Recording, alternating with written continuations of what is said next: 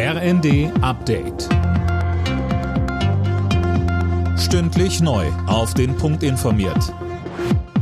Ich bin Imme Kasten. Guten Tag. Die Hochwasserlage in einigen Regionen Deutschlands bleibt bedrohlich. Angespannt ist die Lage vor allem weiter in Niedersachsen.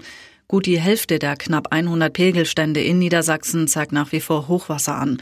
Und für die kommenden Tage ist keine Entspannung in Sicht. Es wird weiterer Regen und teils auch Sturm erwartet.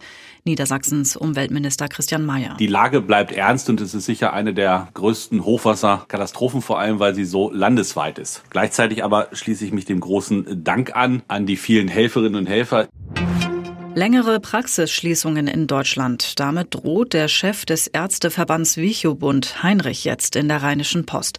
Laura König berichtet. In dieser kurzen Arbeitswoche sind ja schon einige Praxen zugeblieben. Sollte sich beim geplanten Gipfel mit Gesundheitsminister Lauterbach am 9. Januar keine Bewegung abzeichnen, werden die Praxen danach für eine ganze Woche schließen, sagte Heinrich.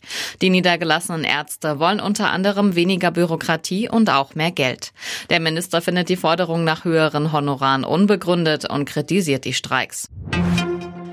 Emilia und Noah, das sind die beliebtesten Vornamen für Neugeborene in diesem Jahr gewesen. Damit hat sich laut Hobby-Namensforscher Knut Bielefeld im Vergleich zum Vorjahr nichts geändert.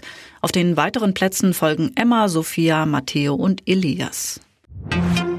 Bei der Vierschanzentournee steht heute in Oberstdorf das erste Springen an. Mit dabei sind fünf Deutsche mit Top-Voraussetzungen. Andreas Wellinger hatte gestern die Qualifikation gewonnen, knapp vor Karl Geiger. Alle Nachrichten auf rnd.de